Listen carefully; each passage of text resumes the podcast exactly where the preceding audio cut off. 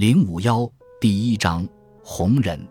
我身后的神秘之门已经关上，我感到自己的意志处于瘫痪的状态，深度精神将我占有，我对前方的路一无所知，所以我什么都不想要，因为没有什么让我知道自己是否需要什么。我在等待，但不知道自己在等待什么。但是在第二天夜里，我感到自己有了确定的答案。我发现自己站在一座城堡最高的塔楼上，天空中的气息告诉我，我回到了远古时代。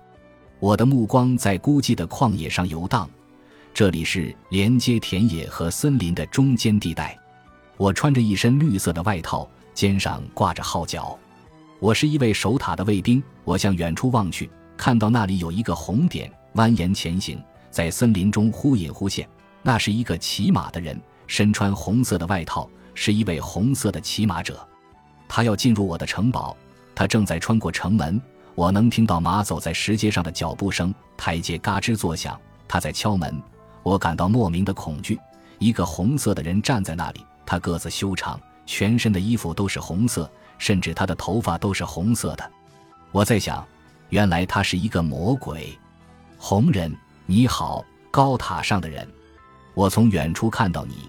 我看到你在遥望和等待，你的等待把我召唤到这里。我，你是谁？红人，我是谁？你认为我是魔鬼？不要急着下判断，哪怕你不知道我是谁，也可以和我交谈。你是何等的迷信，立即就认为我是魔鬼。我，如果你没有超自然的能力，怎么知道我是站在塔楼上等待未知和新鲜的事物？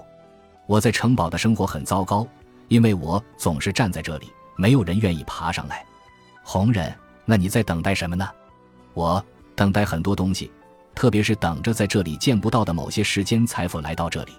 红人，这里绝对就是我要来的地方。我在世界上飘荡很久，一直在寻找像你这样站在高塔上寻找未知事物的人。我我很好奇，你很罕见，仪表不凡。原谅我的冒昧，我感到你带着一股奇怪的气息，似乎很平凡，似乎很鲁莽，又或很有活力，而实际上又像是异教徒的气息。红人，你并没有冒犯我，相反，你一语中的。但我不是你想象的那种古老的异教徒，我我也没有坚持那样想。你也没有那种浮夸和拉丁的感觉，你没有古典的气质，像是我们时代的孩子。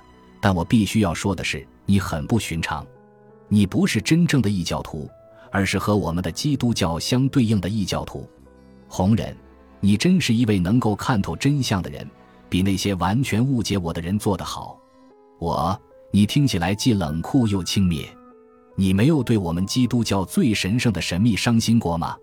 红人，你是一位异常呆板又认真的人，你一向都是这么急迫吗？我。我一直尽最大的努力，在神面前认真且真实的对待神秘，但是你的出现使这些变得困难。你带着某种令人恐惧的气息，一定是来自萨勒诺的黑魔法学校。异教徒和他们的子孙后代都在这里教授邪恶的魔法。红人，你很迷信泰德国话，只从字面上理解经典，否则你不会这么冷酷无情地评判我。我。冷酷无情的评判不是我的原意，但我的鼻子不会欺骗我。你在逃避，不愿意暴露出自己的真实面目。你在掩饰什么？红人，忠诚的灵魂啊！我对你没有任何隐瞒，我只是对你极度的认真和滑稽的诚实感兴趣。这在我们时代很罕见，特别是那些有理解力在手的人中。我，我想你无法完全理解我。你很明显是在将我和那些你知道的人进行对比，但是我必须如实告诉你，我实际上既不属于这个时代，也不属于这里。我是在很多年以前被诅咒到这里的。你看到的我不是真正的我，红人。你说的事情让人感到震惊。那你是谁呢？我，我是谁无关紧要。站在你面前的我就是我。我不知道自己为什么来到这里和变成这个样子。但我知道，我必须在这里借助自己最好的知识证明自己。我对你知之甚少，就像你也对我没有太多了解一样。红人听起来很奇怪，你是圣人吗？你不可能是哲学家，因为你不具备学术语言的能力。那么是一位圣人？的确如此。你的庄严散发出狂热的味道，你拥有道德的气息和不新鲜的面包与水碰在一起的朴素。我我不置可否。你像一个被时代精神困住的人在讲话，在我看来，你缺乏比较。红人，或许你读过异教徒的学校，你像诡辩学家一样回答我的问题。如果你不是圣人，你怎么能够用基督教的标准衡量我？我对我而言，即使没有圣人，也可以使用这个标准。我想我已经知道，在没有受到惩罚的情况下，没有人可以避免基督教的神秘。我再重复一遍：没有围住基督心碎过的人会拉一个异教徒把自己围住，将最好的事物拒之门外。红人又是老一套。如果你不是一位基督教的圣人，那你意欲何为？你不正是一位可恶的诡辩学家吗？我，你只局限在自己的世界中。但是，你似乎很肯定，一个完全没有成圣的人可以准确地评估基督教的价值。红人。你是用历史的方法从外部研究基督教的神学博士，也就是诡辩家吗？我，你真顽固。我的意思是，基督教统治全世界并不是一种巧合。我也相信，将基督铭记在心和伴随着他的痛苦、死亡与复活成长是西方人的任务。红人，可是犹太人也是好人，而他们不需要你们庄严的福音书。我。我觉得你没有读懂人类，你难道没有注意到犹太人的头脑中、心中和自我感觉缺少什么吗？红人，尽管我不是犹太人，但我必须为犹太人辩护。你似乎很憎恨犹太人。我，你现在就像所有那些犹太人一样在讲话，谁没有做出完全让你满意的评判，你就憎恨谁，却对自己人开最残忍的玩笑。正是因为犹太人非常清楚自己缺少什么。但又不愿意承认，所以才对批评表现得极度敏感。你相信基督教不会在人的灵魂中留下任何痕迹吗？你相信没有切身体验的人也能够分享最终的成果吗？红人，你论证的非常好，但你的严肃呢？你可以把事情变得简单。如果你不是圣人，我实在不明白你为什么这么严肃。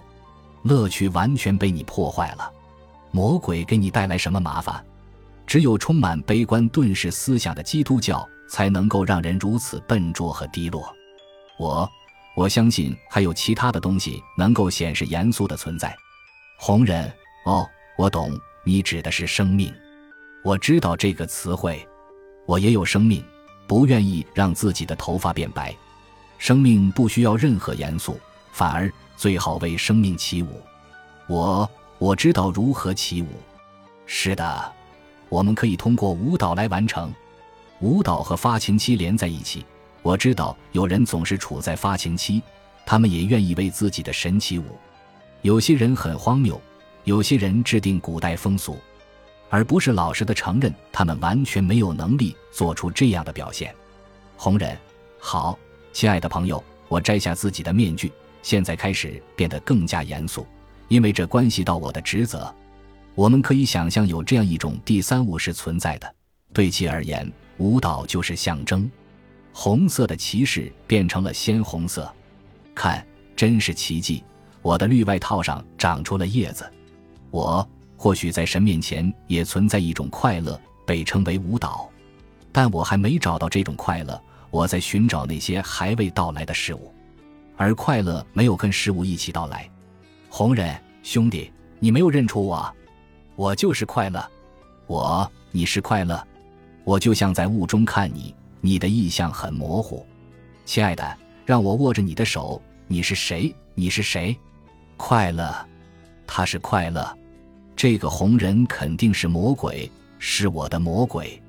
换句话说，他就是我的快乐，一个严肃的人的快乐，让这个人独自一人站在高塔上遥望他红色。红色芬芳和暖亮红色的快乐，秘密的快乐不在他的思想中，也不在他的外表上，但世界上这种奇怪的快乐，就像一股温暖的南风，夹杂着浓郁的花香和生活的轻松，出乎意料的出现。如果你从自己的诗人那里知道这种严肃，当他们在期待深度中有什么事情发生的时候，他们会因为自己春天般的快乐被魔鬼首先识别出来。他像波浪一样将人们卷起并推着向前。任何一个体验到这种快乐的人都会忘记自己。没有什么比忘记自己更加甜美了。忘记自己是谁的人不在少数，但是更多人有牢固的根基，即使玫瑰色的波浪也不能将他们连根冲走。他们被石化，非常沉重，而其他人却非常轻。我认真直面自己的魔鬼，把他视为真实的人。